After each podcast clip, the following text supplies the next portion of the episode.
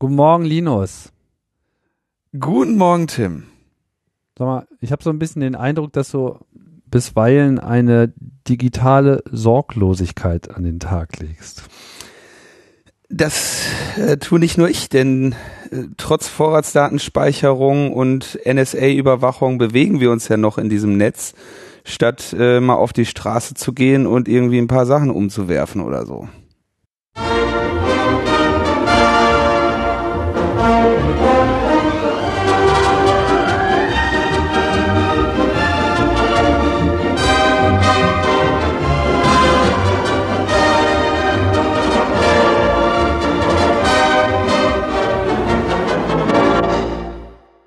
Keine Sorglosigkeit an den Tag legt Logbuch Netzpolitik, der Zungenbrecher, der euch wöchentlich schwer über die Lippen kommt, aber den ihr trotzdem äh, vermisst, wenn er nicht in die Ohren kommt. Stimmt's, Linus? So sieht's doch aus. So ist es. So ist Ja. es. Wir äh, senden nach wie vor und äh, unverblümt. Wir müssen auch. Ja, die, die, die Nachrichtenlage zwingt uns dazu. Ich wollte eigentlich ja mal, äh, ich habe gedacht, ach ja, vielleicht auch mal nicht. Aber nein, aber nein, aber nein, es, es gibt wieder Neues zu berichten, aber ich muss erstmal, glaube ich, eine etwas, eine etwas peinliche, also genau, zwei Sachen aus der letzten Sendung erzählen. Äh, wir fangen an mit der Richtigstellung. Ich habe während ich das ablas von von dem Pad, was ich ja selbst, was mit meiner eigenen Hand geschrieben wurde, ähm, habe ich gedacht, Hämmer, das war mir so gar nicht klar, dass der BND-Chef äh, Schindler im BND-Ausschuss war. Aber ich habe da auch noch kurz so, bin da noch drüber gestolpert, aber hab's dann seelenruhig erzählt. Es handelte sich um einen Copy-Paste-Fehler. Ich habe ja diese Sendung auf 80 Disketten vorbereitet und ähm, dabei halt irgendwie ein, ein Fragment, ein, ein kleines Fragment eines Presseartikels an die falsche Stelle kopiert, äh, sodass irgendwie unter äh, nicht öffentliche Sitzung eingerückt noch eine Äußerung von BND-Chef Schindler stand und bin dann dazu gekommen und habe behauptet, der wäre dort gewesen. Das war ein Fehler Hm. und äh, der ist ähm, Anne Roth auch sofort aufgefallen, die mich darauf hingewiesen hat, der, der ich sehr äh, für diese Rückmeldung danke. Allen anderen ist er nicht aufgefallen, da kann man mal sehen, was wir hier für ein, für ein Quatsch erzählen. ja, oder was für Co-Moderatoren du hast. ja, in Wirklichkeit war nämlich der Tim da. Ja, mir Und- ist das und- und- dann auch nicht aufgefallen.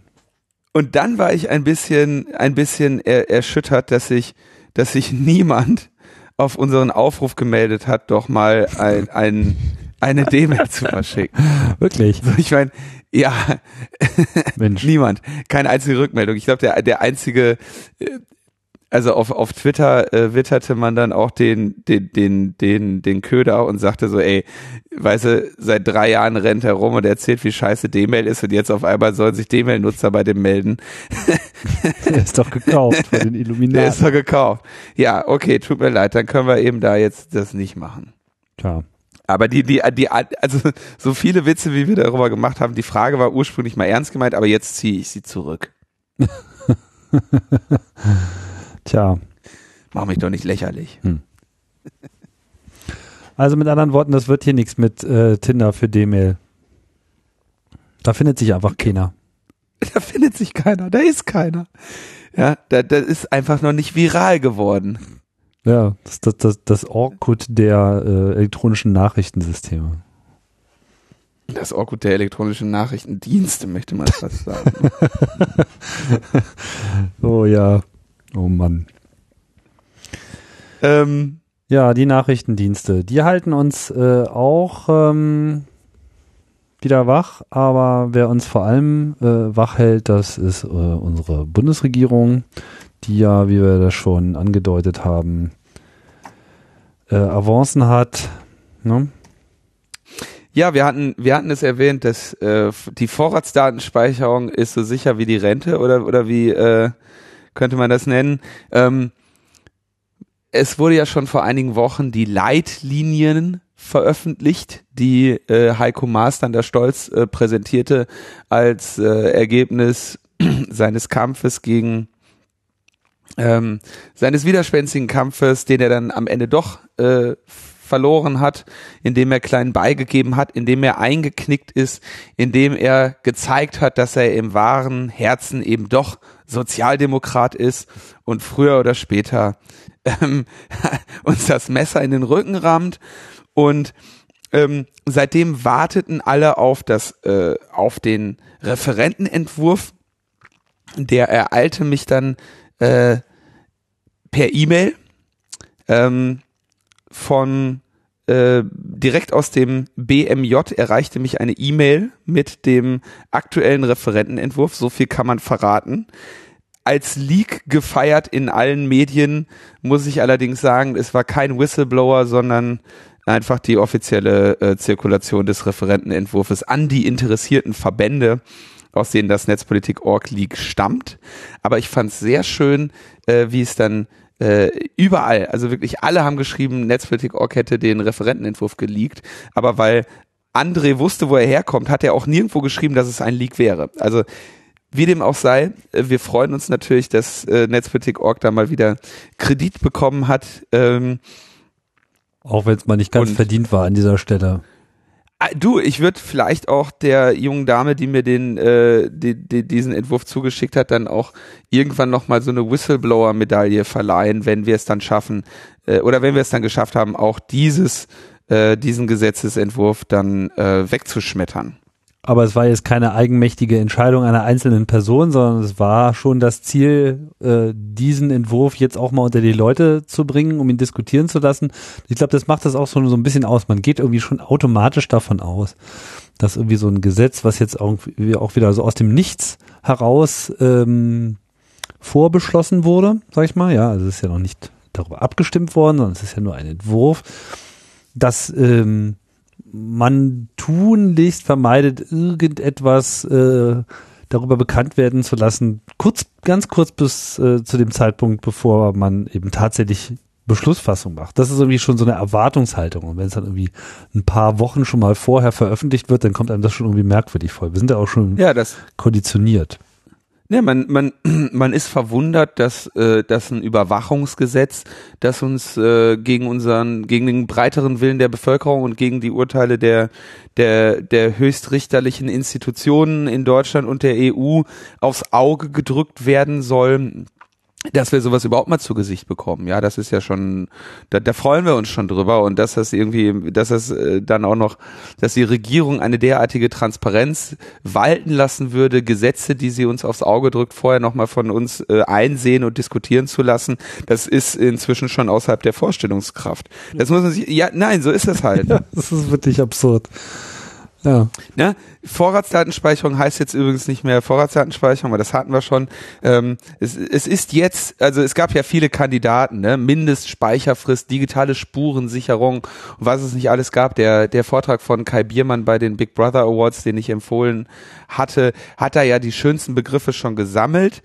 And the winner is Einführung einer Speicherpflicht und einer Höchstspeicherfrist für Verkehrsdaten eindeutig natürlich ausgewählt danach, dass es möglichst komplex und total unsinnig ist, auf das es keiner ausspreche. Aber äh, liebes äh, Justizministerium, so etabliert man keine neuen Begriffe. Ja, also gewonnen hätte man, wenn man einen Begriff gefunden hätte, der der kürzer und knackiger ist als Vorratsdatenspeicherung. Man versucht es ja jetzt eben über die äh, Mindestspeicherfristen, aber steht da nicht, äh, steht da so jetzt nicht drin. Ich hätte ja noch, ich hätte ja noch einen Vorschlag wie wir den wie, nennen Wie denn? Äh, na, ich würde es die neue Maßlosigkeit nennen. Ha. Ha.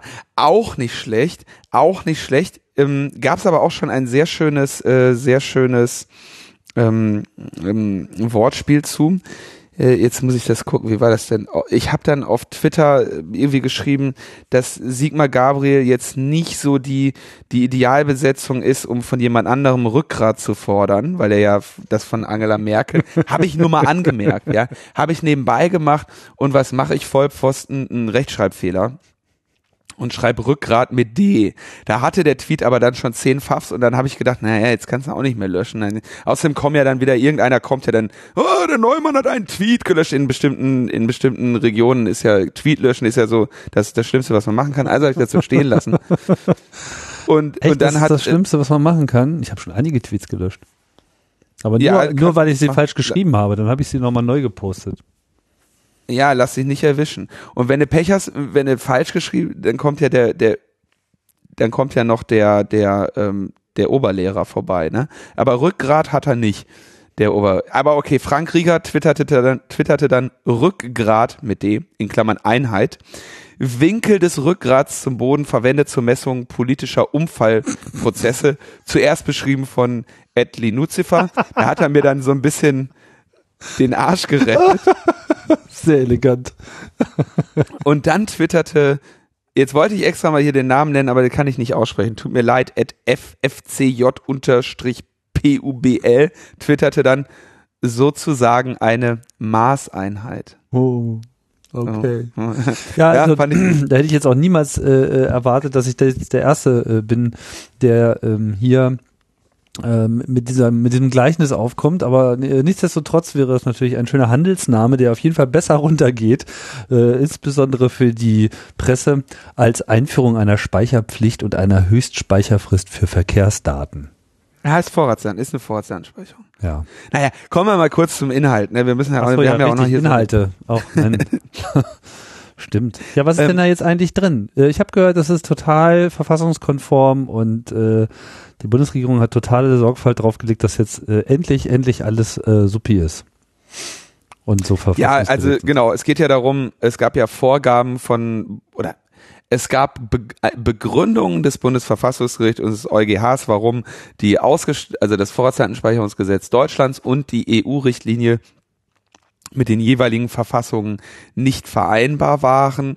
Und genau ähm, diese Begründ diese auf diese Begründungen einzugehen und diese Gründe für die Nichtverfassungsgemäßheit ähm, zu entfernen, soll ja dann nach ähm, Hoffnung der uns, unserer Herren Politiker dafür sorgen, dass man eben eine Vorratsdatenspeicherung mit menschlichem Antlitz schafft, die man dann eben nicht mehr vor dem Bundesverfassungsgericht äh, wegklagen kann. Ähm, man will also den Rahmen äh, des, des gerade noch äh, rechtlich Möglichen irgendwie ausreizen. Und deshalb haben wir ja schon ähm, auch als die Leitlinie veröffentlicht wurde, äh, bekannt gegeben, dass es eben diese, diese zehn Wochen Frist gibt, also eine kürzere Speicherfrist und einen Schutz von Berufsgeheimnisträgern, wo wir uns dann eben auch gefragt haben, wie soll das denn gehen? Ähm, und man kann auch davon ausgehen, dass es hoffentlich, hoffentlich nicht reicht, denn die anlasslose Speicherung sämtlicher Telekommunikationsverbindungsdaten ohne jede Ausnahme findet ja trotzdem statt. Ja, also die Berufsgeheimnisträger werden ja jetzt nicht von der Speicherung ausgenommen, sondern werden, sie werden vom Abruf ausgenommen. Mhm. Und ähm, es sind immer noch halt der größere der größere Teil der zig Millionen davon erfassten Bürger stehen eben nicht in der Nähe irgendeiner äh, Straftat und äh, fallen dieser Opf dieser Speicherung eben äh, völlig ungerechtfertigterweise zum Opfer und das hat sich da natürlich jetzt auch nicht geändert. Insofern mag man hoffen, dass es so bleibt.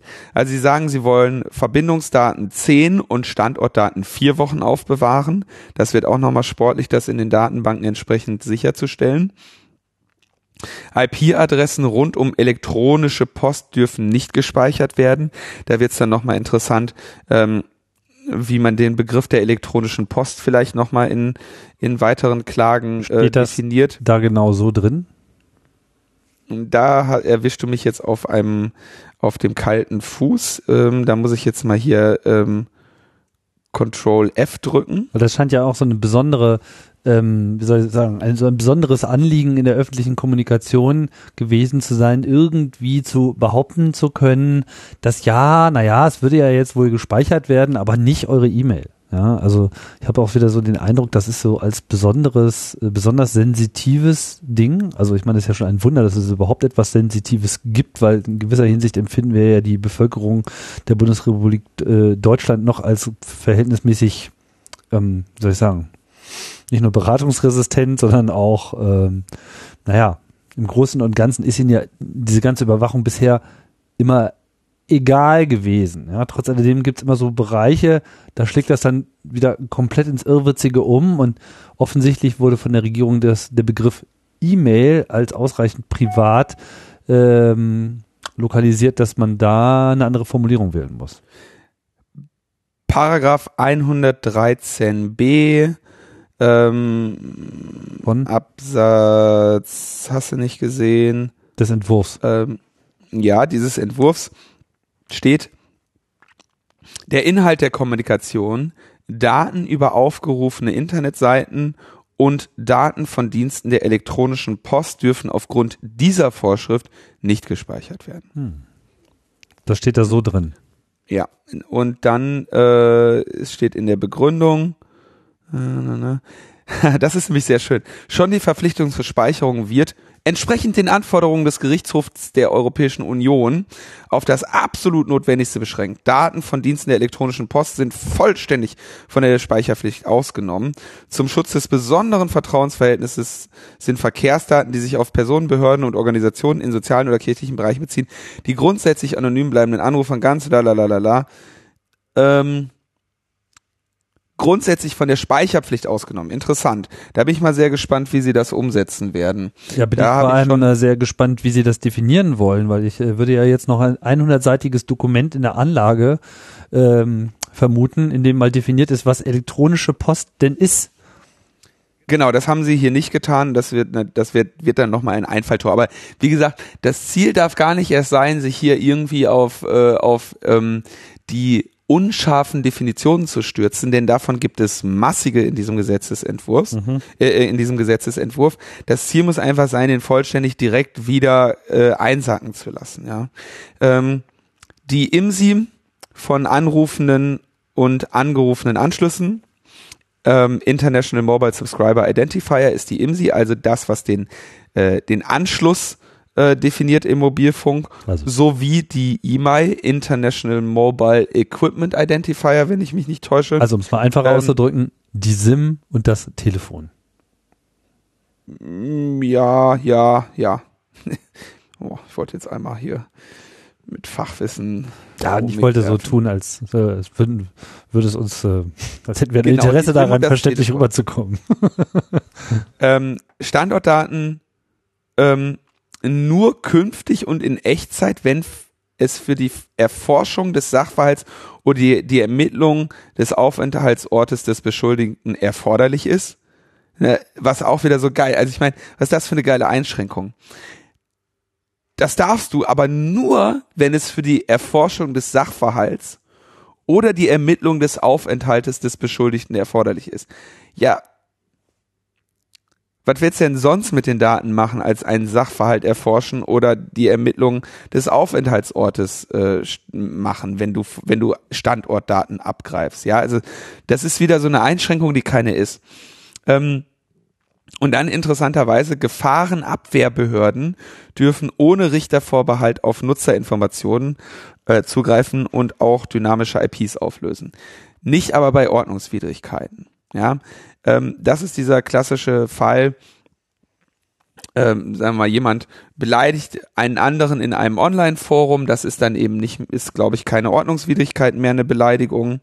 Ähm, und dann dürfen die also ohne Richtervorbehalt die, die Halterfeststellung ähm, machen. Ja, äh, genau. Äh, Beleidigung ist StGB. Es ist keine Ordnungswidrigkeit. Kannst du das Ähm, nochmal mit der Gefahrenabwehrbehörde? Ja, Polizei, ne? Oder? Also kannst du nochmal diese Formulierung nochmal ganz kurz äh, mit der Ge Gefahrenabwehrbehörde? Also äh, den Gefahrenabwehrbehörden wird sozusagen Zugriffsrecht. dieses Recht gegeben, ja. Also das Entscheidende ist nicht, dass es Gefahrenabwehrbehörden sind, sondern der, der, Gefähr der interessante Begriff ist hier der des Richtervorbehaltes, ja. Also jemand möchte herausfinden, wem eine IP-Adresse gehört, ja, geht ohne Richterbeschluss. Ja, aber ich, Kannst du einfach aber ich finde diese, find diese Definition Gefahrenabwehrbehörde ganz gut. Also so äh, mit schnell mal nachschlagen, äh, habe ich hier zum Beispiel auch eine Bauordnungsbehörde äh, in der Klassifikation Gefahrenabwehrbehörde äh, gefunden. das ist ein interessanter Sammelbegriff. Die allgemeinen Ordnungsbehörden sind damit benannt und das meist heißt natürlich in der Regel äh, alle äh, Polizei, ne? Ordnungsamt wäre eben hier jetzt nicht mit dazu, weil Ordnungsamt kümmert sich um Ordnungswidrigkeiten, ja.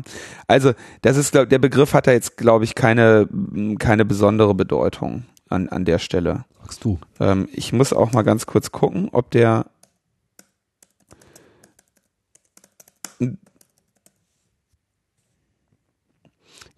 Gefahrenabwehrbehörde der Länder steht hier öfter drin, aber der kommt auch nur einmal vor. Ja. So. Entscheidend ist, der Richtervorbehalt fällt beim Zugriff auf IP-Adressen. Ähm, der Richtervorbehalt, den gibt's nur noch bei Vollabgriff der Vorratsdaten. Das heißt, wenn du wirklich sagst, Person X, ähm, einmal alles bitte. Ja, das ist dann der, da musst du dann einen Richter haben, der da kurz seinen, seinen Larry drunter malt. Ähm, aber es gibt ja noch so einen kleinen Abgriff, nämlich also, wenn die Polizei einfach wissen möchte, wer hat denn zu einem bestimmten Zeitpunkt eine IP-Adresse gehabt. Und dann muss der Provider unter Rückgriff auf die Vorratsdaten diese Auskunft geben. Und jetzt wird der, die, wird die kundige Hörerin feststellen, IP-Adressenauflösung machen die doch heute auch schon die ganze Zeit. Wie machen sie es denn? Bisher machen sie es so, dass es über äh, Telekommunikationsgesetz, Telemediengesetz geregelt ist, dass ähm, Verkehrsdaten zur Störungsdetektion äh, gesammelt werden dürfen und diese, genau auf diese Daten wird dann zugegriffen. Deswegen ist das ja auch so kritisch, dass im IT-Sicherheitsgesetz das äh, wieder quasi ausgeweitet werden soll, dass man sagt, ihr dürft mehr speichern. Ähm, aber da gibt's eben keine Pflicht, wie lange. Ja? Und da, daher gibt's da auch eine sehr große Varianz. Und in dem Vorratsdatengesetz, Vorratsdatenspeicherungsgesetz soll jetzt gesagt werden, so zehn Wochen, zack. Und da du diesen Datenpool hast, dürfen auch unsere Polizeibehörden dir einfach mal so eine IP-Adressenauflösung ohne Richtervorbehalt aus diesem Datenpool sofort von dir bekommen. Na, ja. Gleichzeitig haben sie, haben sie aber immer noch äh, diese Hintertür nach Paragraph 100 TKG, ähm, so dass du quasi, da kann die Polizei ja auch nochmal äh, drauf zugreifen. Und da gibt's Speicherfristen zwischen einigen Tagen und sechs Monaten ja, ähm, in, in der, in der, ähm, bei den Providern. Ja, und diese werden, dafür haben sie keine äh, Speicherfrist ähm, äh, Vorgaben. Das heißt, man könnte jetzt sogar sagen, dass diese, dieser Zugriff auf die Daten von Paragraph 100 TKG eben jetzt auch problemlos ohne Richtervorbehalt äh, möglich sein wird. Dann haben sie noch einen, einen, einen neuen Paragraphen damit drin, ähm, und da wird also ein neuer Straftatbestand ähm, eingeführt. Und zwar der der Datenhehlerei. Und das ist der Paragraph 201d.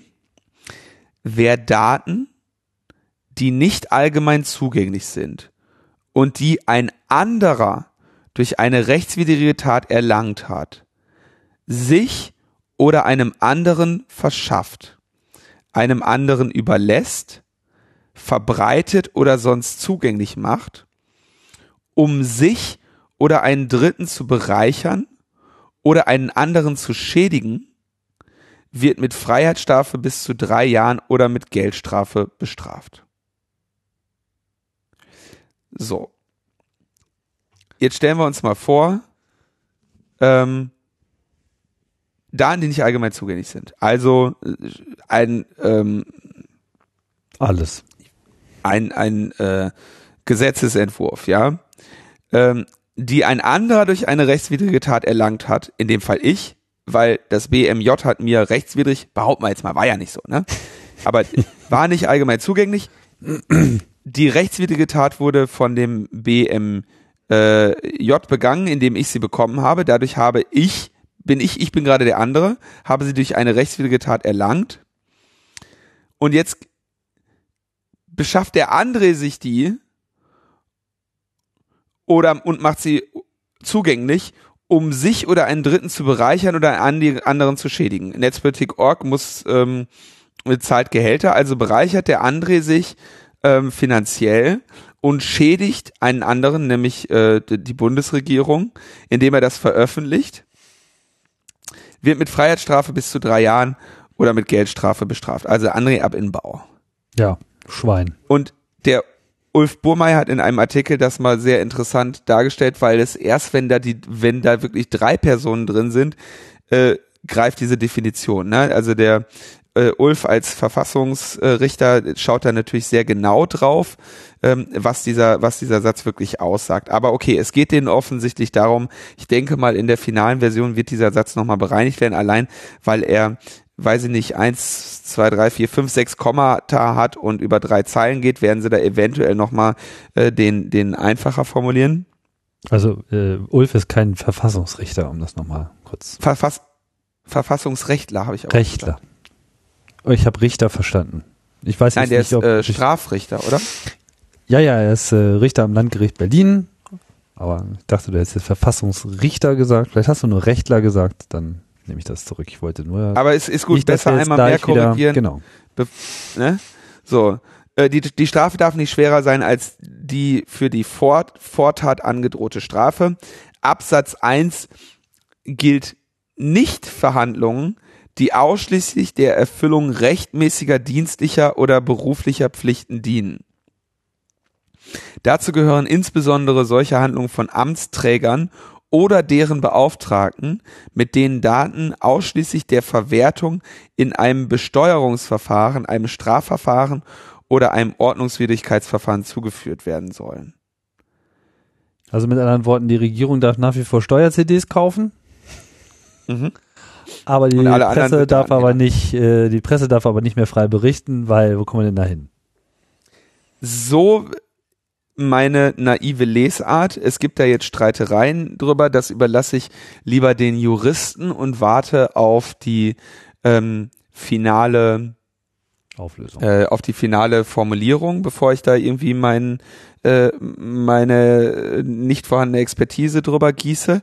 Aber man sieht auf jeden Fall, was, was dieser Paragraph soll. Ja, sie wollen halt äh, irgendwie äh, da das Leaken und Whistleblowen äh, durchaus irgendwie mal äh, in seine Schranken weisen.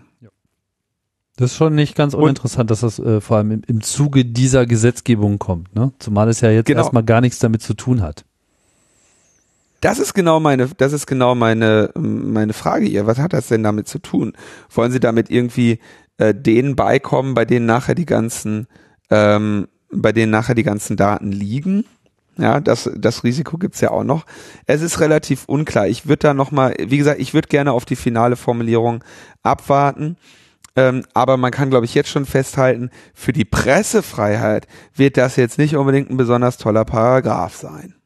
Nö, das ist auf jeden Fall auch genug Anlass, da mal ordentlich äh, drauf rumzuhauen, weil ich finde, alles, was auch nur den Hauch den Hauch eines Anfluges, eines, eines Verdachts hat, äh, in diese Richtung genutzt werden zu können, sollte mit der größtmöglichen Keule ordentlich platt gemacht werden. Zumal ja auch noch die ganze Zeit, darüber hatten wir auch schon in der letzten oder vorletzten Sendung äh, drüber gesprochen, ja noch diese generelle Einschränkung in der Zielsetzung dieses gesamten Gesetzes ja drin ist, ja, äh, wir schützen ja Berufsgeheimnisträger. Ja. Und äh, Vielen Dank. Und ähm, ne, da ist halt, kommt jetzt zwei Sachen mit rein. Erstens, was du schon angesprochen hast, so, äh, wo ist jetzt hier bitte der Schutz? Ja? Und B, also wie wird er sozusagen auch technisch äh, realisiert, wenn zunächst einmal alles gespeichert wird? Und ähm, vor allem, was bedeutet Beruf im Hinblick auf Journalismus? Weil Beruf ist, wofür ich Geld kriege, ja, in eingeschränktem Maße auch noch, wofür ich ausgebildet oder zugelassen bin. Das mag bei manchen Berufsbildern recht klar zu fassen zu sein, wie Medizinern. Ja, mit Einschränkungen auch noch bei äh, Juristen, die ja auch eine Zulassung haben oder nicht, etc. Aber im Bereich Presse, ne?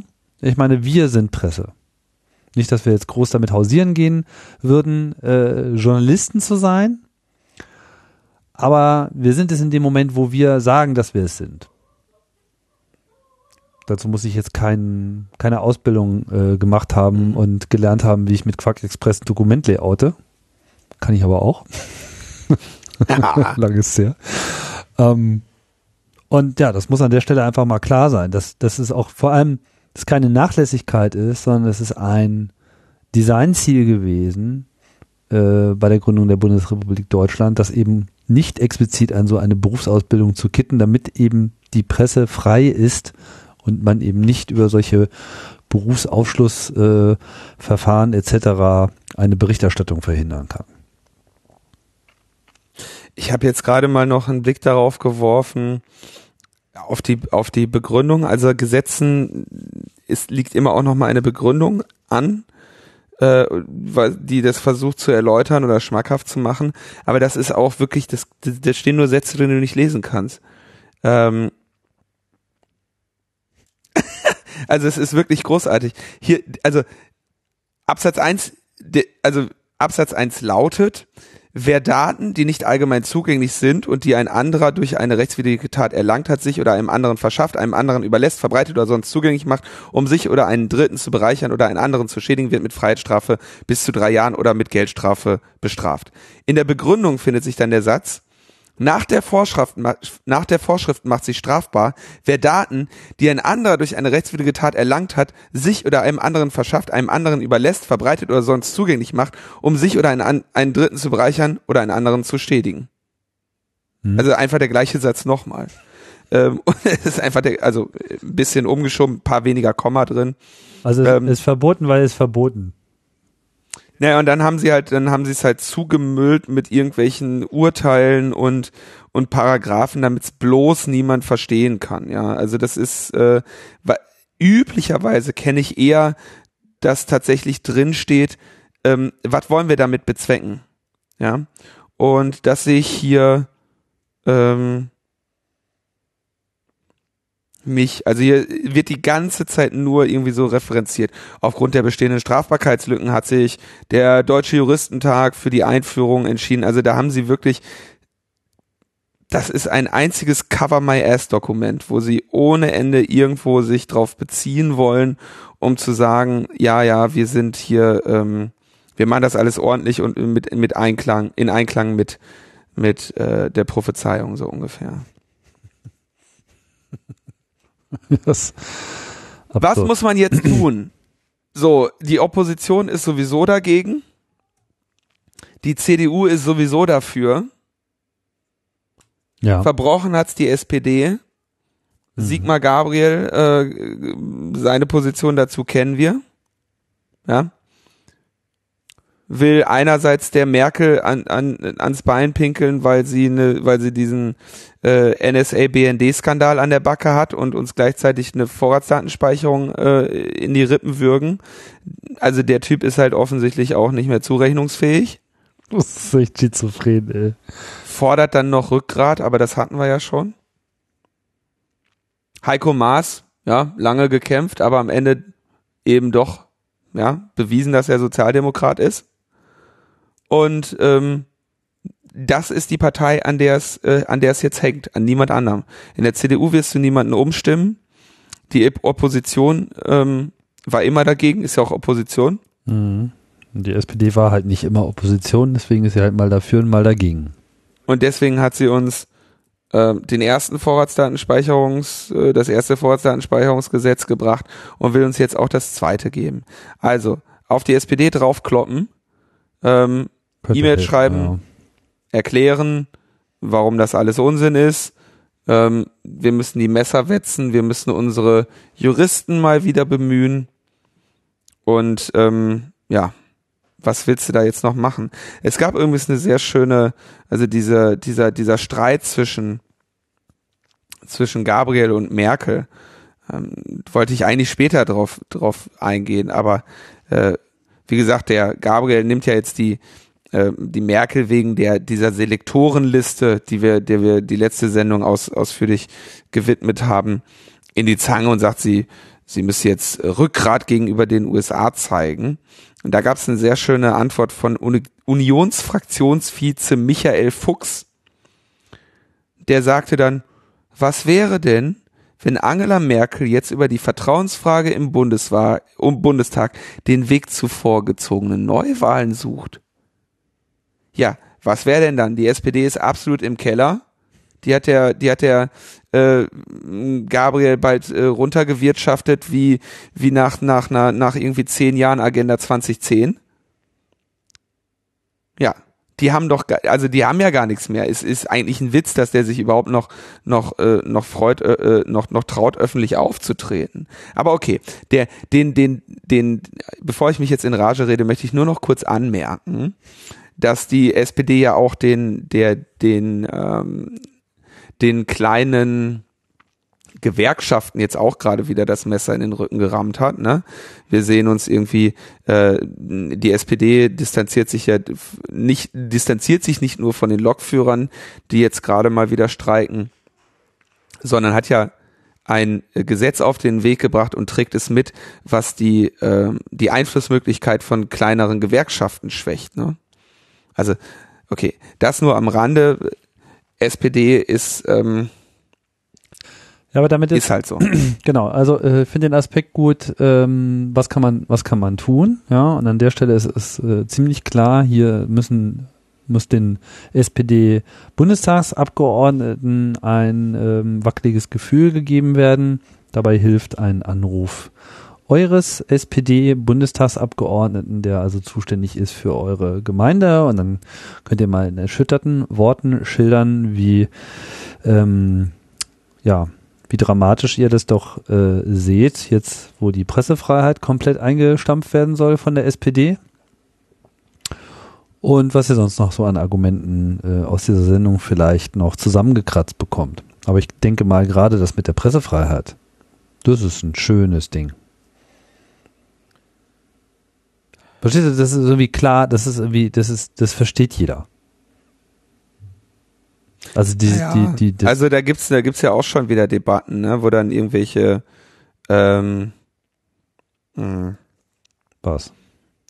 Also da gibt es auch Leute, die dann sagen, das hat ja Pressefreiheit, da, da, da, da, da, da, da, so ist das ja nicht gemeint. So wird nee, klar, äh, ich meine, du kannst, du kannst, kannst da, du kannst natürlich alles äh, komplett wegdis wegdiskutieren. Aber wenn deine Bürger die dich gewählt haben, die du repräsentierst, sagen, ist mir scheißegal, wie du das jetzt schön redest, ich bin hier besorgt und ich bin dagegen. Das ist irgendwie das, was als relevant angesehen wird. Weil am Ende ist denen ihr eigener Bundestagsplatz äh, noch tausendmal lieber als äh, das Gesamt, der Gesamtzustand äh, der, der Koalition, weißt du? Und, und, und, und gerade wenn jetzt hier so ein, so ein äh, CDU-Vize äh, daherkommt mit hier schöne Koalition haben sie da, ja. Wäre doch, wäre doch schade, wenn der was äh, passieren würde. Dann, ja, dann ist das einfach das Einfallstor, was ich für am wirkungsmächtigsten halte. Denn es ist mitnichten so, dass es jetzt in der SPD eine Einheitsfront für die Vorratsdatenspeicherung gäbe. Nein, das stimmt. Und da müssen wir halt hoffen, dass, dass die ähm, die Ketzer in der SPD äh, sich durchsetzen und äh, dafür sorgen, dass es da einfach, dass die, dass die ähm, ihrem Gewissen verpflichteten Bundestagsabgeordneten von diesem Gewissen einfach mal Gebrauch machen. Genau, einmal zumindest mal. Einmal. Einmal, los. Einmal. Beziehungsweise ganz ehrlich, das werden die noch öfter machen. Nee, vielleicht auch nicht. SPD, der, die müssten ja nur von ihrem Gewissen Gebrauch machen, wenn sie in der Regierung sind. Und das ist bei der SPD jetzt erstmal nicht, nicht in Stein gemeißelt. Steht nicht Aber ja, okay, kommen wir mal zum nächsten Thema. Es gibt ja, es gibt ja noch viel, viel mehr Schönes. Es gibt ja noch viel, viel mehr schöne Neuigkeiten. Noch, noch schöner. Was denn? Ja.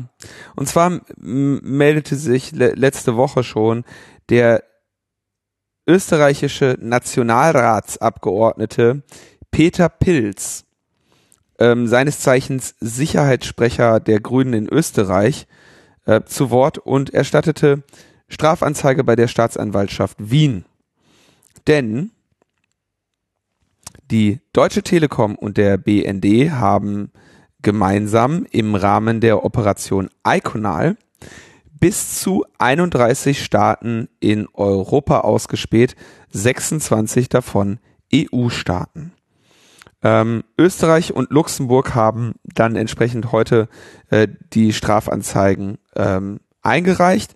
Ähm, letzte Woche wurde das Beweismaterial dafür geleakt, da von eben Peter Pilz. Da ging es also um einerseits eine E-Mail, in der ein Telekom ähm, Techniker bestätigt, dass die gewünschten ähm, Abhörschleifen jetzt gelegt wurden. Da ist die Rede von einem äh, STM1, das ist also eine äh, Glasfaser ähm, nach einem ITU-Standard. Ähm, die hat eine Übertragungskapazität von 155,52 Mbit. Da denkt man sich erstmal, oh, das ist aber relativ wenig nach heutigem Stand, denn diese E-Mail stammt auch von 2005. Ja, Operation Iconal. Wir reden also äh, von einer lange, lange Zeit geplanten oder lange Zeit zurückliegenden äh, Bespähung, die da stattfindet. Und die hauptbetroffenen Fasern, die dort eben auf diesem STM1 gespiegelt wurden, ähm, sind ähm, haben Endpunkte in Österreich und in Luxemburg. Ähm, also so, warum so gespiegelt? So, so ich hatte antik das, ist das nicht, ne, sondern das ist halt ganz normale Telekom-Technik, mit der die Telefonnetze äh, aufgebaut sind weltweit. Genau. Ähm, nur für, für Internetdatenkapazitäten äh, klingt das jetzt natürlich ein bisschen äh, Ja, mager. Äh, in unserer, in unserer Aber Zeit. davon haben sie da auch ganz viele von. Genau, deswegen haben sie mehrere und äh, da ist dann auch in der E-Mail von die Rede. Nächste Woche schalten wir die nächste. Ähm, jetzt, jetzt hast du mich kurz aus dem Takt gebracht. Genau, Österreich und Luxemburg sind da in der, in der Regel betroffen. Die Vermutung liegt nahe, dass das alles in Frankfurt äh, da aneinander geklatscht wurde. Kommt ja auch ähm, bei den, wie gesagt, insgesamt äh, sind das viele, viele Leitungen. Ähm, kommt auch geografisch immer hin, dass Frankfurt da mehr oder weniger wahrscheinlich der, der Punkt ist. Gleichzeitig hat er aber noch geleakt einen Vertrag, in dem die damalige TICOM äh, mit dem BND verspricht, allen elektronischen Verkehr zuzuleiten, der in Deutschland weder Ursprung noch Ziel hat, den sogenannten Transitverkehr. Ähm, betroffen sind von diesem Vertrag sowohl Leitungs- als auch paketvermittelter Verkehr. Leitungsvermittelt ist, also Circuit switched ist also die klassische Telekommunikation, paketvermittelt, also äh, IP äh, ist dann der eher der der Internetverkehr, also Faxe, Telefonate, Internet.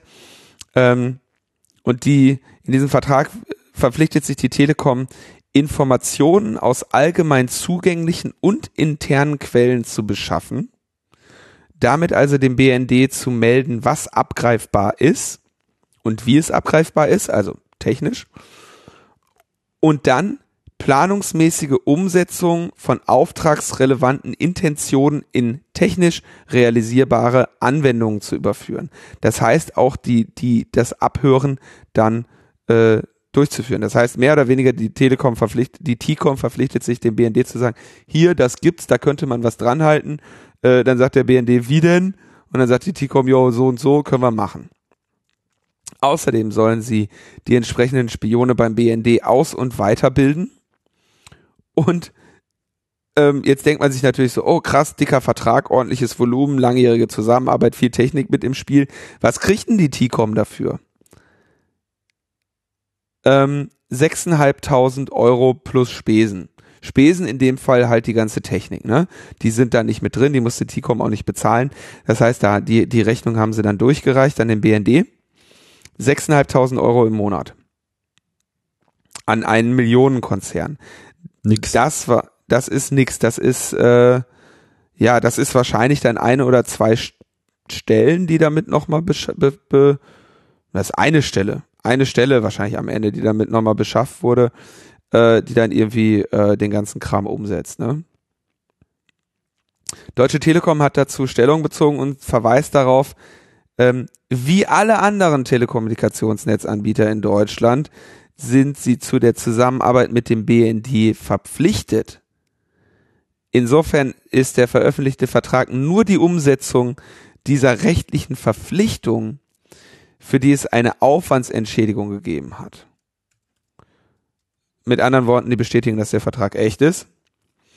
Hm, man halte sich aber streng an die rechtlichen Grundlagen. Äh, der Vorwurf, nicht gesetzeskonform verhalten, äh, gehandelt zu haben, den weisen sie natürlich von sich. Äh, und mit ausländischen Operadienst, äh, ausländischen Diensten kooperiere man nicht. Ähm, und über die BND-Kooperation mit der NSA war uns nichts bekannt. Hm. Der Peter Pilz hat das natürlich dann seine Strafanzeige äh, übrigens auch gegen die Personen gerichtet, ne? Also gegen die Institutionen und die Personen. Ähm, und das dann flankiert mit einer Reihe an Fragen an die Bundesregierung. So, welche Daten von, von Personen aus seinem Heimatland ausgeleitet wurden, welche Selektoren der NSA zum Einsatz gekommen sind, welche Überwachungsziele, äh, um welche Überwachungsziele es ging. Äh, von Angela Merkel äh, erwartet er eine umfassende Aufklärung und so weiter. Denn jetzt ist sie, wir erinnern uns alle an das Merkel-Handy, jetzt ist sie nicht mehr Opfer, sondern Chefin der Tatverdächtigen. Ne? Das ist jetzt natürlich eine andere Rolle. Und ich würde an der Stelle noch ganz gerne darauf hinweisen, erinnert sich noch jemand an ähm, Schlandnet? Ja. Kennst du noch Schlandnet? Ja, alles nach Deutschland. Alles durch Deutschland routen. Nur Kennst du noch Schengen-Routing? Ja. Kennst du noch Schengen-Routing? Das ist anderthalb, zwei, ach, das ist wahrscheinlich, äh, ja, ist, ja doch, muss jetzt so bei zwei Jahre her sein. Als die große Forderung war, ähm, ja, wenn die USA das alles abgreifen, ne, dann müssen wir Schengen-Routing machen. Am besten im Netz der Deutschen Telekom, die hat ja schon so ein schönes Netz. Total sicher. Also das hier ist, das hier ist richtig, das ist richtig dicker Shit das wird einem, das, das überrascht einen jetzt irgendwie vielleicht gar nicht mehr so. Und man liest, man liest sich das so durch und denkt, aha, mh. aber das heißt nichts anderes, als dass der BND schon seit ja mindestens zehn Jahren die EU ähm, äh, ausspioniert und zwar für die NSA. Unter Zuhilfenahme der Deutschen Telekom. Unter Zuhilfenahme der Deutschen Telekom. Geile Nummer. Ich meine, wir, wir sind nicht wirklich überrascht, aber es ist immer schön zu sehen, wenn sowas auch mal ähm, belegt wird. Versteht aber wahrscheinlich auch schon kein Mensch mehr. Das ist, das ist, das ist halt mein, das ist halt mein richtiges dickes Ei. Ja. Und ich bin mal sehr, sehr äh, gespannt, wie die aus der Nummer wieder rauskommen. Denn bis jetzt sind sie aus jeder Nummer rausgekommen. Ich habe keinen Zweifel daran, dass sie auch aus der Nummer wieder rauskommen. Aber ich ja, kann mir im meine, Moment noch nicht so ganz ernsthaft, vorstellen, dass Österreich überrascht ist. Österreich, nun, überrascht wird da nirgendwo ihr noch irgendwo jemand sein auf dieser Ebene. Aber vielleicht haben ja, vielleicht gibt's ja in diesen Ländern auch nochmal so Bürger, die vielleicht einfach sagen so, ey, es reicht mir langsam mit den scheiß Deutschen. So, und das fände ich auch, also müsste man echt mal langsam, also, ne?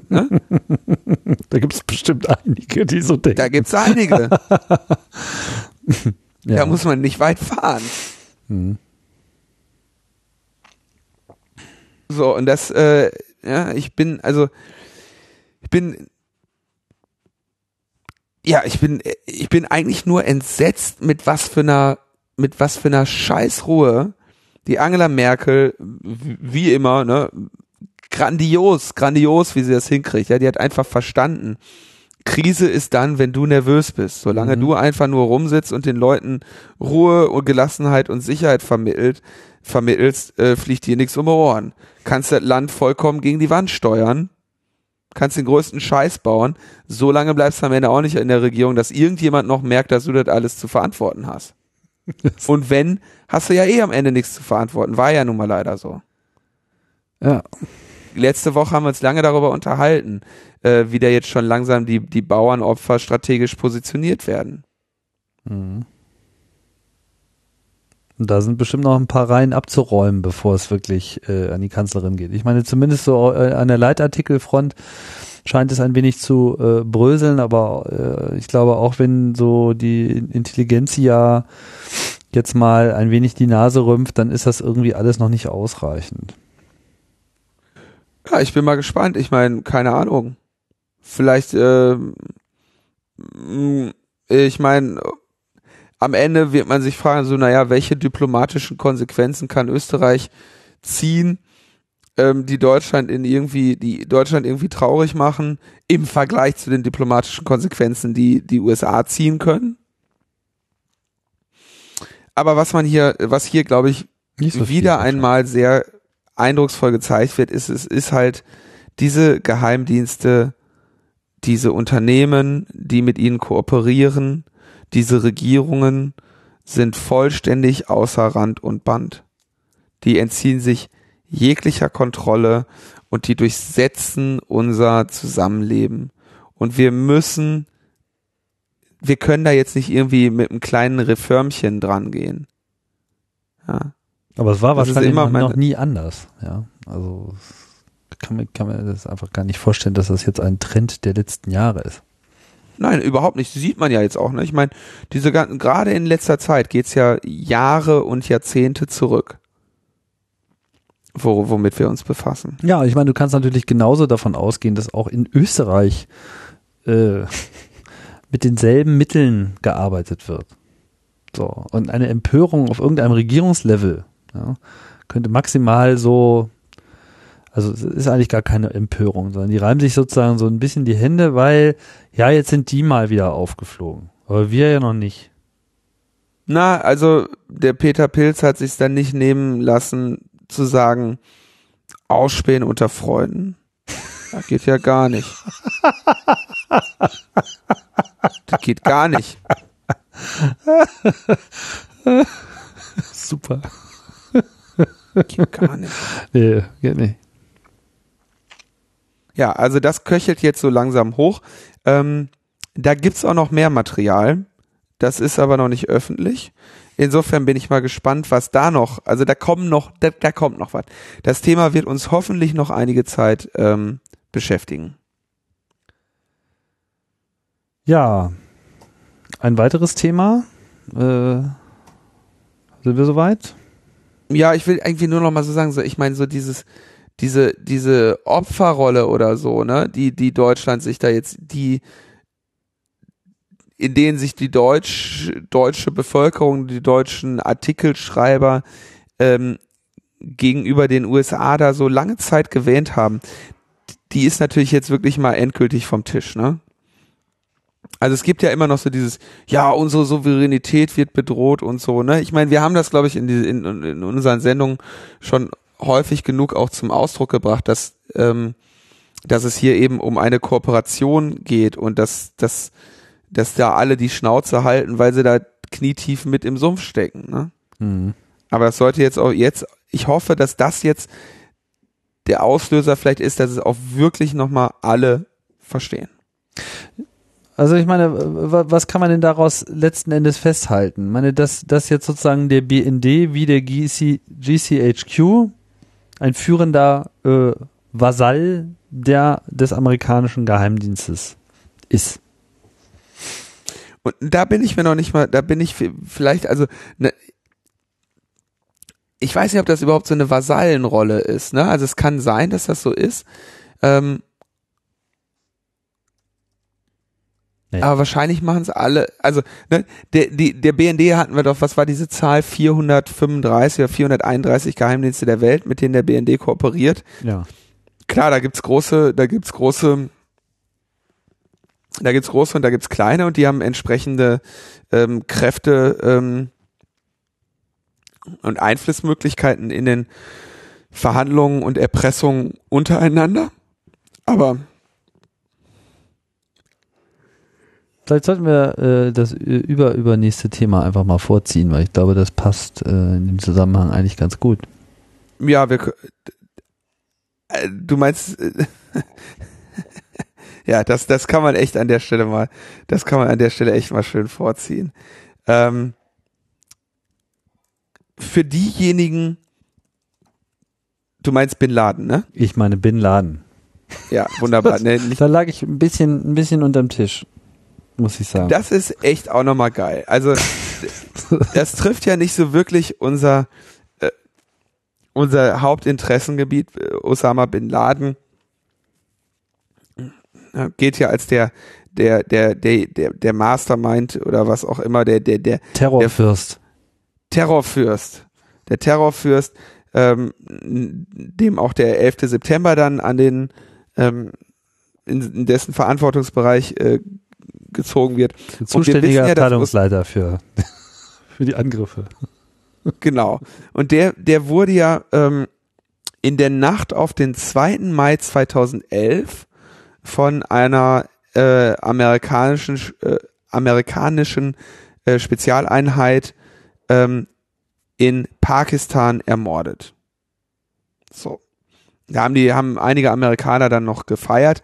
Äh, also die offizielle äh, Geschichte ist, die Navy Seals haben der pakistanischen Regierung nicht Bescheid gesagt, haben ihn in seinem pakistanischen Unterschlupf in Abbottabad fangen wollen.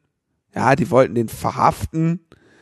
Aber als sie eben die, die Schlafzimmertür, bei ihm die Schlafzimmertür reingegangen sind, hat dieser alte Mann äh, mit, mit, mit einer AK-47 oder was auf sie geschossen. Da mussten sie ihn wegen der versuchten Gegenwehr leider töten und seine Leiche ins Meer werfen. Das ist die offizielle Geschichte. Und jetzt hat ähm,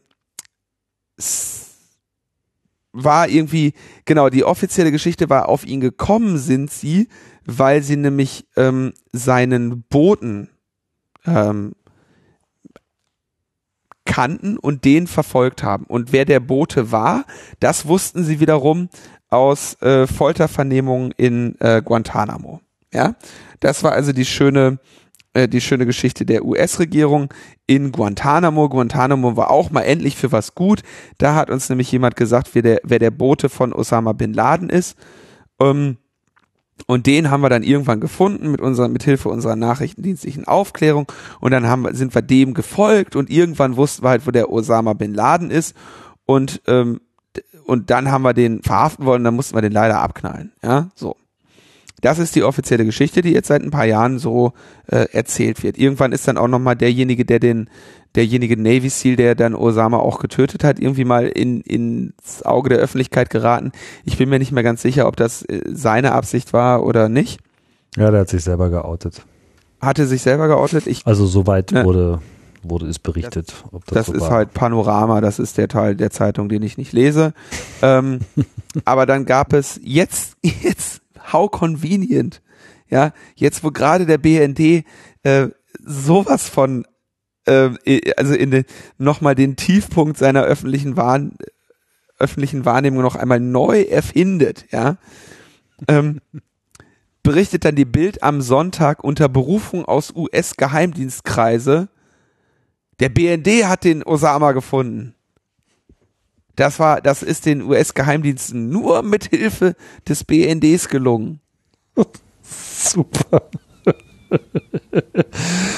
Geil. So, und, und jetzt kommt, jetzt kommt nämlich, jetzt kommt der Oberwitz, wenn man jetzt, sag ich mal, nicht Bild am Sonntag und Bild liest, sondern sich so ein bisschen auch im Bereich der internationalen investigativen Presse mal informiert, dann ähm, ist man vor zwei Wochen über einen Bericht von Seymour Hirsch gestolpert, ein relativ bekannter äh, US-Investigativjournalist mit ganz gutem Ruf, der dort in einer sehr, sehr langen Darstellung ungefähr folgende äh, Geschichte erzählt. Bin Laden war seit 2006 Gefangener des Pakis pakistanischen Militärs und des Geheimdienstes des äh, Geheimdienstes ISI gewesen. Davor habe er in den Bergen gelebt. Stammesführer hatten ihn verraten an das pakistanische Militär, nachdem sie Geld erhalten, erhalten hatten. sie, hatten, sie haben ihn benutzt, um die Taliban und Al-Qaida in der Region zu beeinflussen und er wäre ein Pfand gewesen, um die US-Regierung bei geeigneter Gelegenheit zu einem Handel zu zwingen. Außerdem gibt es natürlich entscheidende Zweifel, dass so eine Kill-Mission, also eine, diese Tötungsmission, ähm, ohne Wissen des pakistanischen Militärs und des Geheimdienstes hätte durchgeführt werden können. Also sagt er, es waren nicht die Boten, die den Aufenthaltsort von Bin Laden verraten haben, sondern am Ende ein Geheimdienstoffizier aus Pakistan, der die 25 Millionen US-Dollar einstreichen wollte, die auf Hinweise zu Bin Laden ausgeschrieben waren. Hm. Er habe auch berichtet, dass Bin Laden ein Krüppel sei, was Hersch entsprechend auch Zweifel lässt, ob er sich überhaupt hätte zur Wehr setzen können, wie das Weiße Haus berichtet. Gibt es also einen sehr langen Artikel, ähm, erschien in der London Review of Books äh, mit dem Titel ähm, The Killing of Osama bin Laden von ähm, Seymour Hirsch. Und das ist doch jetzt mal sehr interessant. Seymour Hirsch schreibt eine lange recherchierte Geschichte, mit der er seinen kompletten Ruf aufs, aufs Spiel setzt, wenn sie sich als unwahr herausstellen sollte. Mhm. In der er die offizielle Geschichtsschreibung der USA in Frage stellt. Und gleich eine Woche oder zwei Wochen später wird uns auf einmal erzählt, na, dann war es halt der BND, der den, der den, der den Hinweis gegeben hat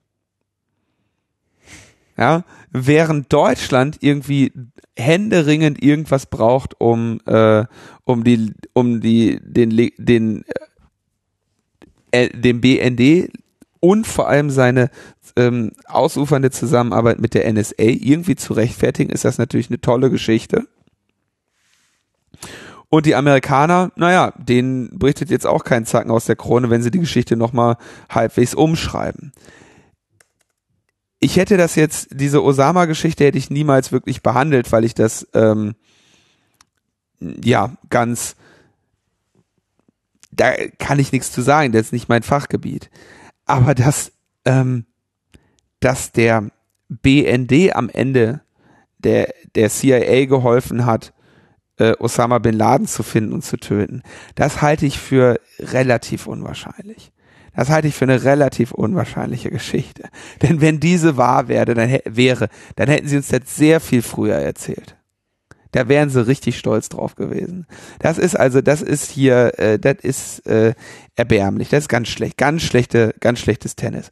Und da kommt auch die nächste Meldung direkt noch mit ins Spiel. Die hat auch irgendwie nicht wirklich bei irgendjemandem verfangen.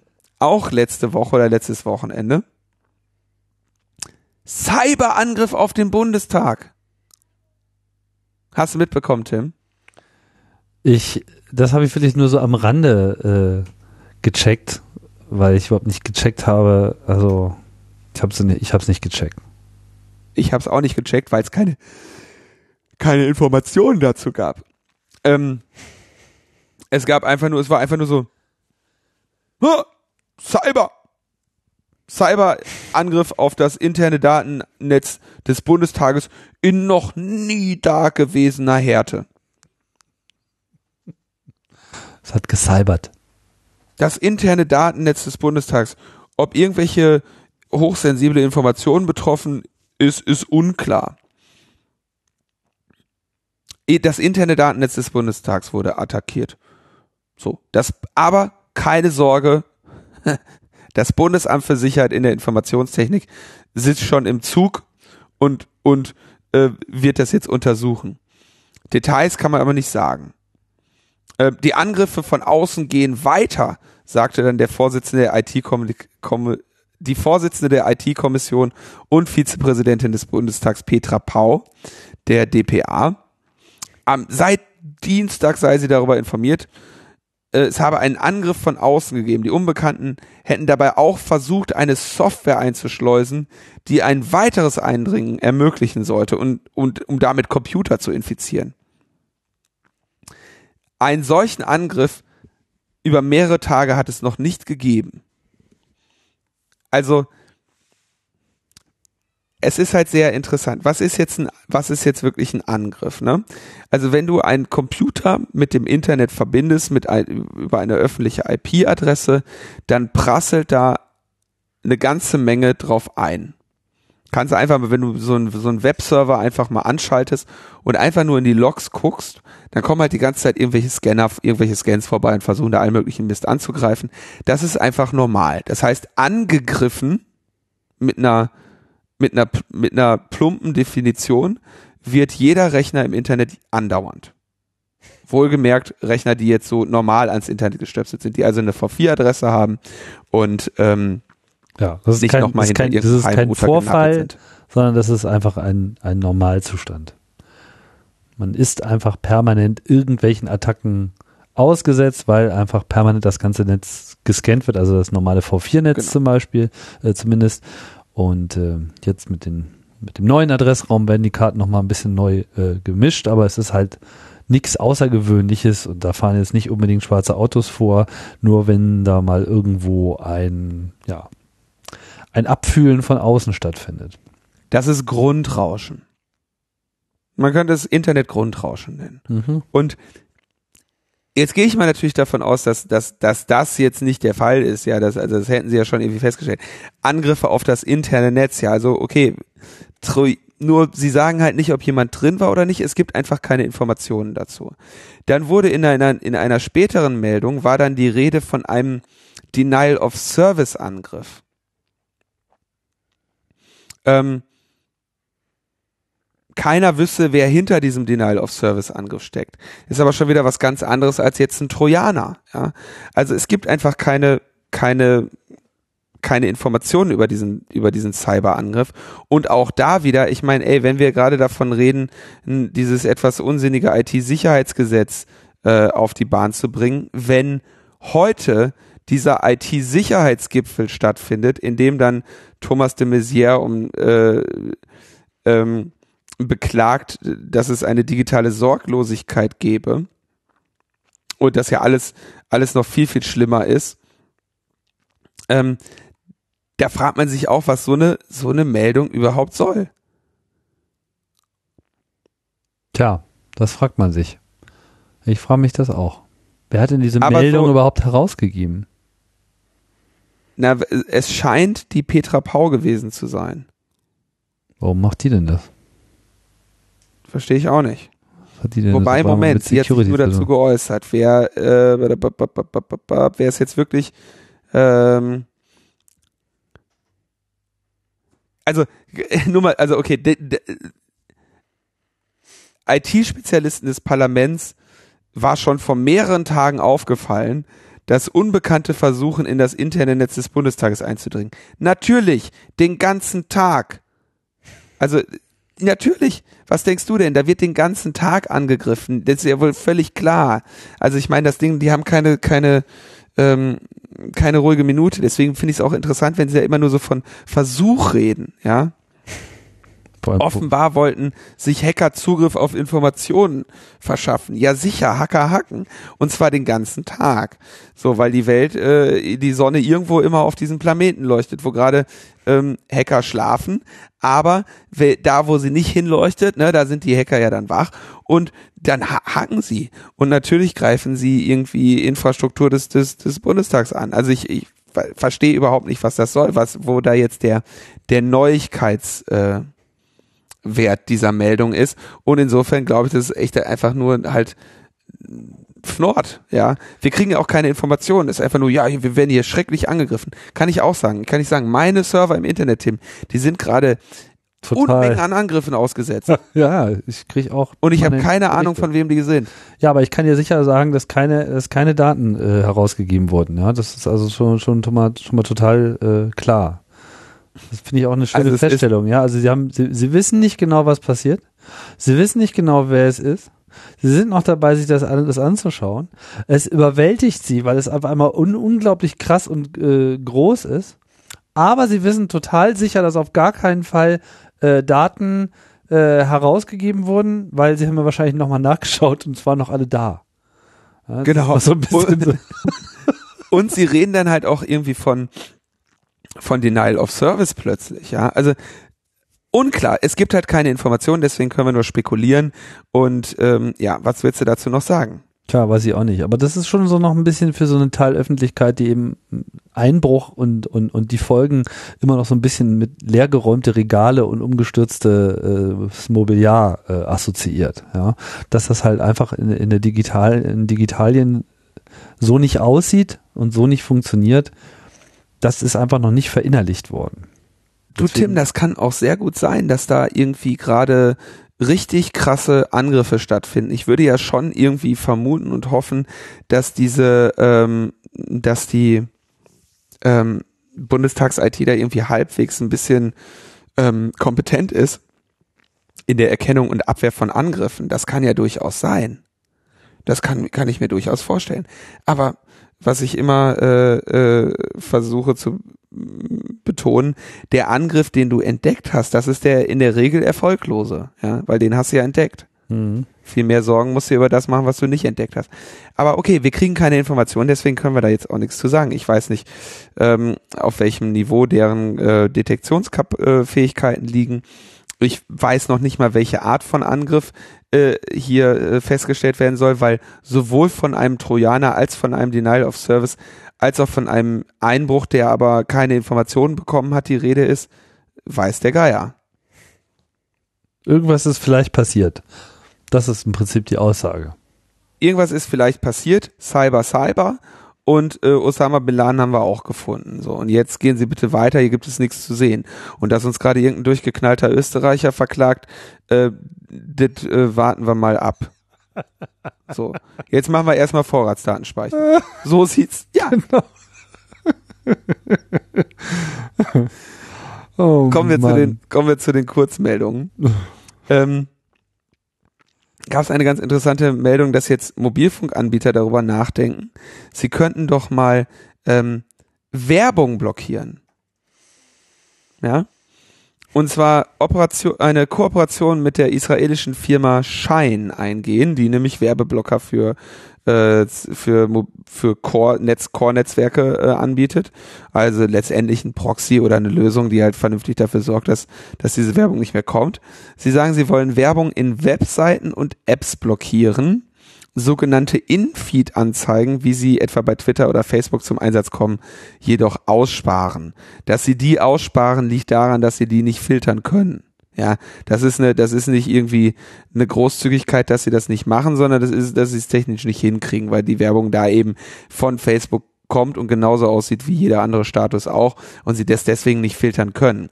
Werbung in Webseiten oder Apps äh, oder Apps blockierst du in der Regel relativ einfach, indem du diese ganzen äh, dir bekannten Server von Werbenetzen ähm, einfach nicht ansteuern lässt, indem du die Verbindungen dahin nicht zulässt oder indem du ganz einfach die DNS-Auflösung äh, einfach schon, schon platzen lässt. Ja. Oder indem du eben, wie es sich gehört, einen Werbeblocker auf deinem Computer hast. So gibt's aber bei den Mobiltelefonen nicht so wirklich als Plugins, weil die Standardbrowser von Mobiltelefonen nicht Plug, äh, Plugin-fähig sind. Da muss man sich irgendwie so eine App runterladen, gibt's dann auch wieder, ne, werbeblockierter Browser oder so. So, jetzt sagen die, ja, das wäre doch eine tolle Sache, wenn wir Werbung blockieren. Denn einerseits hätten wir dadurch eine durchaus signifikante Bandbreitenreduktion. Ja, das heißt, unsere Mobiltelefon, unsere Mobilfunknetze sind weniger stark belastet und es ist durchaus eine Dienstleistung am Kunden. Ja, der Kunde wird nicht mehr mit der, mit der scheiß Werbung genervt. Ist doch eine Win-Win-Situation. Ja, wir, wir nehmen einfach den Mist äh, aus, aus, aus, aus unseren Datennetzen raus und für den Kunden wird das, wird das Internet angenehmer. Ähm, gleichzeitig vergessen sie aber natürlich, dass man genau dieses Ergebnis eben mit ein paar DNS-Manipulationen heute schon relativ einfach hinkriegt. Ja, nimmst du diese ganzen diese ganzen Werbenetzwerke ähm, und sagst, okay, diese IPs einfach äh, diese diese Namen einfach nicht auflösen, falsche IP zurückgeben oder so, ne? Ähm, oder diese IPs oder IP-Blöcke nicht routen, kann man viel machen. Aber was sie natürlich in Wirklichkeit machen wollen, ist, dass wie jeder andere Werbeblocker auch seine seine ähm, seine Dienstleistung, seine kostenlose Dienstleistung am Kunden monetarisiert, nämlich indem er die blockierten Werbeanbieter damit erpresst und sagt, okay, zahlt mal. Ihr nutzt bei uns Bandbreite, dann zahlt doch mal. Es ist eine Netzneutralitätsverletzung. Hier wieder eine, wo man sagt, okay, da kann der Kunde doch nun wirklich nichts gegen haben. Da, das können wir dem noch verkaufen. Das können wir noch als Feature anbieten. Da freut er sich drüber. Und das heißt, wir haben hier natürlich wieder ein klares Gewinninteresse und ein, ein klares Erpressungsinteresse. Und Werbung zu blockieren das ist das ein, das ist das, die wichtige Sache, die man, die man hier sagen muss. Werbung zu blockieren gehört auf den Client und nicht ins Netz. Du sollst als Kunde für dich entscheiden können, ob du, ähm, ob du einen Werbeblocker haben willst oder nicht. Und den kannst du dann auf deinem Client installieren oder nicht. Und dann kannst du dir Werbung angucken oder nicht. Also das ist wirklich eine, eine haarsträubende Geschichte. Ich meine, was du äh, ansprichst, ist, äh, sind so Unternehmen wie AdBlock äh, Plus, deutsches mhm. Unternehmen übrigens, ja, die mit so einem ähm, Werbeblocker-Plugin ja relativ erfolgreich sind. Ich weiß nicht, ob sie das erfolgreichste Plugin sind, aber sie sind wohl schon ziemlich äh, verbreitet. Und die haben halt im Prinzip dieses Geschäftsmodell der, der, der, ja, der freien Erpressung äh, quasi neu definiert. Ja, so eine moderne Wegelagerei da eingeführt und so nach dem Motto, naja, wir nehmen jetzt überall erstmal die Werbung raus, weil das ist ja gut für die Menschen. Ne? So, wir tun ja was Gutes. Aber dann hintenrum die quasi frei gewordenen Slots wieder verkauft an äh, Unternehmen, die ja bestimmten Standards dann entsprechen müssen. Keine Ahnung, es blinkt nicht, keine Ahnung, aber im Wesentlichen ist so die, äh, die Kategorie halt, äh, wenn wir dafür Geld bekommen, dann schalten wir das auch wieder frei, ja, wo man sich natürlich auch wiederum fragt, okay, was ist dann sozusagen jetzt der Gewinn für den Nutzer dieses Plugins, wenn man eigentlich Werbung weghaben will, aber jetzt kommt sie dann doch wieder, nur dass sie eben von jemand anders nochmal woanders bezahlt wurde. Das ist, ähm, finde ich schon mal extrem fragwürdig. Und ähm, das ist übrigens auch insofern extrem fragwürdig, als dass das auch so ein bisschen auch über Werbung hinausgeht, weil äh, diese Adblock äh, Plattformen sozusagen nochmal so eigene Netze werden, ja, die quasi dort Zugang und Freischaltung von Diensten verkaufen. Das geht ja, das kann ja auch weit über Werbung hinausgehen. Im Prinzip installiert man sich da so einen Third-Party-Internetfilter, über dessen Funktion man überhaupt gar keine, keinen Einfluss hat ja, und wo man dann irgendeine äh, Firma darüber entscheiden lässt, was denn noch zu einem durchkommt. So, und das muss, wie gesagt, nicht nur Werbung sein. Das könnte jede Form von Like-Button sein, äh, jegliches standardisiertes äh, Element, was in irgendeiner Form embedded wird in, in Webseiten, da greift das Ding halt irgendwie rein. Auf diesem Level von Netzbetreibern finde ich das jetzt nochmal super perfide. Also nochmal auf so einem ganz anderen Level, weil das ist ja auch nichts, was, also meine, dieses Adblock-Plugin kann man natürlich sagen, also Adblock Plus wohlgemerkt, es gibt da immer diese Verwirrung, es gibt Adblock, das in meinen Augen nach wie vor ein vertretbares Stück Software ist. Es gibt Adblock Plus, was das in keiner Hinsicht äh, erfüllt, diese Anforderung. Und ähm, das installiere ich mir oder ich installiere es mir nicht. Das heißt, ich habe da noch die Wahl. Und wenn ich die Wahl getroffen habe, es zu installieren, dann kann man auch sagen, okay, ich wusste vielleicht nicht Bescheid, aber immerhin selber schuld. Ne? Beim Netzprovider ist das natürlich nicht ganz so einfach. Schon gar nicht, wenn irgendwie alle dasselbe Spiel spielen. Ich hatte das jetzt übrigens gerade selber, wir sind irgendwie gerade so ein bisschen in der Softwareentwicklung und so mit äh, äh, Image Resizing und eigenes Caching testen und so, ne? Und dann äh, saß ich irgendwo so im Café und das WLAN taugte nix und dann habe ich hier irgendwie Tethering gemacht also mein Internet über meinen Mobilfunkbetreiber, im Übrigen hier in England, äh, bezogen. Und ähm, starte auf diese URLs, die ich da eigentlich gerade analysieren wollte. Also ne, so ein bisschen mal so Softwareentwicklung, mal gucken, was passiert denn da eigentlich. Und bekam halt vollkommen obskures Zeug irgendwie auf einmal vor die Nase. Wo ich dann merkte, dass ich gar nicht in der Lage war, unser Image Resizing zu debuggen, weil das Mobilfunknetz für mich ein Image Resizing nochmal vorgenommen hat. Das heißt, meine eigene Webseite, ja, wo ich gerade versuche, ein Feature einzubauen, genau dieses Feature kommt nicht zu mir durch, ähm, weil der Mobilfunkbetreiber der Meinung ist, er müsste jetzt da irgendwie in meinen Bildern irgendwie rumfuhrwerken. Geile Weil du kein HTTPS hast.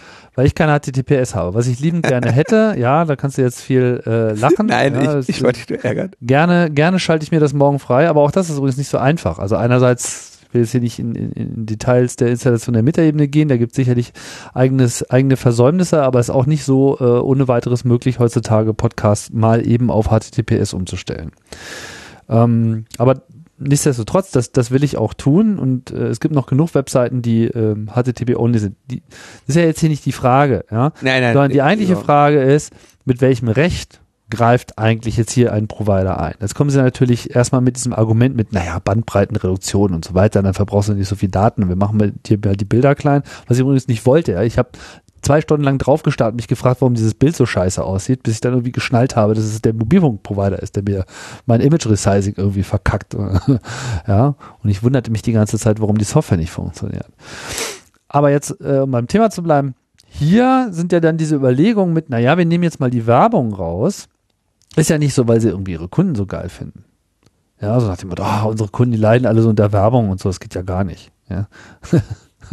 Das ist sehr belustigend, der, der, der Gedanke, dass, dass auch nur einer dieser ähm, äh, in diesem Unternehmen Beschäftigten äh, auf so eine Idee kommen würde. Ja. Mitnichten ist es so, sondern man will eigentlich auch hier wieder moderne Wegelagerei. Ich benutze dieses Wort sehr gerne, weil es an meiner äh, meiner Meinung nach an der Stelle wirklich extrem gut passt. Ja, du bist einfach in so einem Waldstück der Herr und da kommen dann irgendwelche dahergelaufenen mit ihrer Kutsche an und das wird dann einfach erstmal äh, angehalten. Stand and deliver und äh, ja, ab jetzt definieren wir die Regeln hier für die nächsten paar Meter. Und im nächsten Wald schon wieder. Also hast du dann vielleicht auch so eine ganze Kaskade von Mobilfunkprovidern, äh, wo das dann immer so hin und her geht. Oder nicht nur Mobilfunkprovider. Ich meine, heute sind es Mobilfunkprovider mit dieser Ausrede der Bandbreitenbegrenzung. Morgen sind es alle Provider, die das machen. Das heißt, überall soll die ganze Zeit in deinen Datenstrom reingegriffen werden, Dinge manipuliert werden, ohne dass du darüber in Kenntnis gesetzt wirst oder auch nur, dass du das möchtest. Unter Gefährdung der ähm, Betriebssicherheit sozusagen auch des Systems, weil wenn das nicht ausgeliefert wird, was du auslieferst, dann bist ja zwangsläufig du irgendwie auch schuldig. Und ich frage mich halt, um das jetzt mal wieder auf eine politische Diskussion zurückzubringen, inwiefern denn unser schönes Grundrecht auf Gewährleistung äh, der, äh, wie heißt es so schön, die Integrität unserer informationstechnischen Systeme äh, dort nicht auch greift. Weil wer, wer sagt denn, dass das nur greifen muss, ähm, sozusagen on-site, da wo der Computer ist, sondern ob man das nicht auch einfach mal so interpretieren kann, dass eben diese äh, Integri Integrität auch gewährleistet werden muss in seinem Betrieb. Ja, also wie kann es sein, dass mir ein Netzbetreiber äh, meine Datenströme manipuliert, kurz gesagt. Und ähm, das halte ich auf jeden Fall für eine wertvolle Debatte. Und das, was jetzt hier angestrebt wird, das ist auf jeden Fall ähm, unlauter. Das ist ziemlich unlauter, ja. Das ist ziemlich. Aber es, es zeigt auch so dieses, dieses perfide, ne? Weil, ich meine, wenn die damit durch, also stellen wir uns mal vor, sie bieten das an. Ja. Sagen, ey, nicht nur das schnellste Netz, sondern auch das werbefreiste Netz, dann, äh, dann wirst du noch weniger Leute finden, die sagen, nee, nee, wir wollen die Werbung zurückhaben, ne? Ja, also aber, aber klar, es ist, es spielt ja, es spielt ja noch was da rein, ja. Wenn Sie sagen, okay, die Facebook Inline Sachen kriegen wir nicht weg, die Twitter Inline Sachen kriegen wir nicht weg. Wenn, es geht natürlich auch da wieder darum, äh, Google anzupissen, weil das kriegst du weg. Die Google äh, da und so, die kriegst du halt rausgefiltert. Und, ähm, da wollen sie sich natürlich auch wieder mit, äh, also die wollen da in, in so viele, also das, das ist, es ist so eine, also so perfide und gleichzeitig so genial könnte fast von mir sein. Weil die, ähm, die Idee, dass so diese, diese ganze Netzneutralitätsdebatte jetzt so zu spinnen, echt Hut ab. Das ist ein, das ist echt ein, ein, ein guter Spin, den die in die Nummer reinbringen können. Und das machen sie jetzt auch. Und ich bin mal, also ich ho hoffe natürlich, dass sie auch damit wieder nicht durchkommen, ne? aber wir, wir werden halt sie offenbaren damit natürlich auch wieder, dass es ihnen selbstverständlich nur um diese Wegelagerei geht, wie immer, wenn sie mit irgendwas kommen, was die Netzneutralität verletzt, verletzt. Denn Netzneutralität heißt einfach nur keine Wegelagerei und genau das wollen sie und deswegen ist es so, ja. Aber ähm, wir werden auch dieses Mal wieder natürlich eine entsprechende Aufklärungsarbeit leisten müssen, um wieder zu erklären, warum das scheiße ist, um wieder zu erklären, ähm, warum man sich dagegen wehren muss. Und mit, mit Internet.org und äh, Werbeblocken auf Mobilfunknetzebene ähm, haben wir jetzt schon zwei, ähm, zwei ganz wirkmächtige PR-Gegner. Ähm, Internet.org ist natürlich auch hoffentlich gerade auf dem Weg zur, zur Bauchlandung. Die IFF hat sich da jetzt auch nochmal ähm, zu geäußert und der, der wahrgenommene Ruf dieser Initiative in der Öffentlichkeit ist, glaube ich, ähm, relativ schlecht und das ist auch gut so und hoffentlich kriegen wir das bei dieser Werbesache auch hin und hoffentlich kriegen wir vielleicht irgendwann mal eine gesetzlich verankerte Netzneutralität äh, wie andere zivilisierte ähm, Nationen dieser Welt auch. Genau, Internet.org, das zweifelhafte Projekt von äh, Facebook, was weder Internet kosten. bringt noch sonst irgendwas. Ja. Äh, wir hatten dann noch irgendwas übersprungen. Wir hatten was übersprungen, das habe ich aber jetzt rausgenommen. Ah, weil war unwichtig. das heißt, wir das war nur eine Kurzmeldung und wir haben schon so viele Kurzmeldungen. Die Sendung ist schon wieder so lang, dass es, äh, ich kann mir jetzt nicht noch eine, eine Kurzmeldung trauen. Oder sollen wir noch eine Kurzmeldung machen? Äh, da ich jetzt schon gar nicht mehr weiß und erinnere, was die Kurzmeldung war, musst du das jetzt mal selber äh, entscheiden. Ich, äh, Nein, lass mal weg. Gut, wir lassen wir jetzt weg. weg. Die Sendung wir, ist auch schon lange noch. Wir haben schon wieder fast zwei Stunden hier voll irgendwie. Genau, wir halten das, wir, so wir halten das, nee, anderthalb. Ja, anderthalb. Wir ähm, vorenthalten das jetzt einfach mal. Wir können ja auch mal unsere Geheimnisse haben. Warum sollen wir eigentlich immer alles transparent machen? Ja. Ja. Gute Frage. Ja. Sehe ich überhaupt nicht ein. Wir machen mal eine Geheimausgabe von Logbuch Netzpolitik. Machen wir doch schon da, andauernd. Da erzählen wir nix.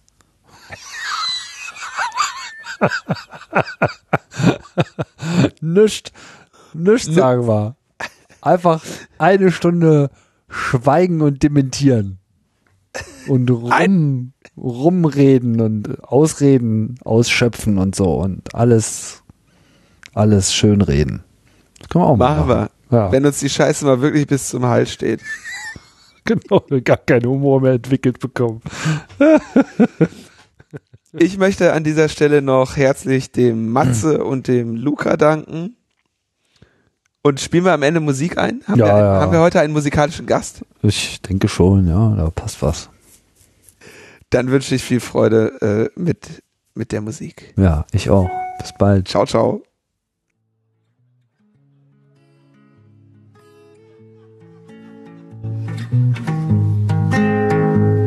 Es gibt da so einen Spruch von den alten Kommunisten, mit dem die 1918 ihre falschen Freunde disten. Natürlich haben wir heute eine andere politische Lage und trotzdem passt der Spruch irgendwie in unsere Tage. Wer hat uns verraten? Sozialdemokraten. Wer hat uns verraten? Wer hat uns verkauft? Wer hat uns verraten? Sozialdemokraten. Die haben uns verraten und die haben uns auch verkauft. Glaube, ich mache ein Lied daraus mit nem Arbeiterkinderchor. Die singen den Refrain dann ihren arbeitslosen Eltern vor. Es singen schon die Angestellten, die Studenten und die Bauern. Bald singen sogar die, die noch um Ludwig Erhard trauern. Wer hat uns verraten? Sozialdemokraten. Das ist der Arbeiterkinderchor. Wer hat uns verraten? Wer hat uns verkauft? Wer hat uns verraten? Sozialdemokraten, die haben uns verraten und die haben uns auch verkauft. Liebknecht hatte diesen Spruch auf seinem Schreibtisch stehen. Und er hängt als Poster heute bei Oskar Lafontaine. Und auch in Schleswig-Holstein versteht man noch gut den Sinn. Dort flüstert Heide Simonis beim Tango vor sich hin. Wer hat mich verraten? Sozialdemokraten. Wer hat mich verraten? Wer hat mich verkauft? Wer hat mich verraten? Sozialdemokraten. Das ist jetzt Heide Simonis und der Arbeiterkinderchor. Wer hat uns verraten? Wer hat uns verkauft? Dann baute Schröder Schiffbruch und die Ratten, die flohen sofort. Doch sie kamen wieder zurück und brachten die schwarze Pest an Bord. Ja, das ist so eine Strafe. Die kommt regional ganz unterschiedlich an. ähm, so, so wird mein Chor immer größer und wie auf der Titanic bleibt die Band an Deck und es dauert auch nicht mehr lang, dann singt bei uns sogar Kurt Beck. wer, wer, wer, wer, wer hat uns verraten? Das war noch, sag mal, waren das nicht die Sozialdemokraten? So sang Kurnaz in Guantanamo und manch Bombenopfer im Kosovo, das waren die Sozialdemokraten. Die haben uns verraten, der Sozialstaat und der Sozialismus, die sind beide tot. Übrig sind nur hohle Phrasen und literweise rot. Und wer steht an ihren Gräbern und hält lächelnd noch die Spaten? Er sagt nix, lass mich raten. Sozialdemokraten und das ganze schöne Geld, wer hat's an die Reichen verbraten? Das waren doch, sag mal, waren das nicht Sozialdemokraten und meine ganzen persönlichen Daten? Wer hat die ans BKA verraten und wer hat keinen einzigen fähigen Kanzlerkandidaten? Wer hat uns verraten? Wer hat so viel Geld? Wer, wer, wer, verraten? Wer hat uns verraten? Wer hat so viel Geld? Wer hat so viel Pinke, Pinke? Wer hat das bestellt? Wer, wer, wer, wer, wer hat uns verraten? Für Jobcenter, für Bürokraten. Wer hat uns verraten? Für Statistiken, für Wachstumsraten. Wer hat uns verraten? An die Weltbank und die Illuminaten. Wer hat uns verkauft?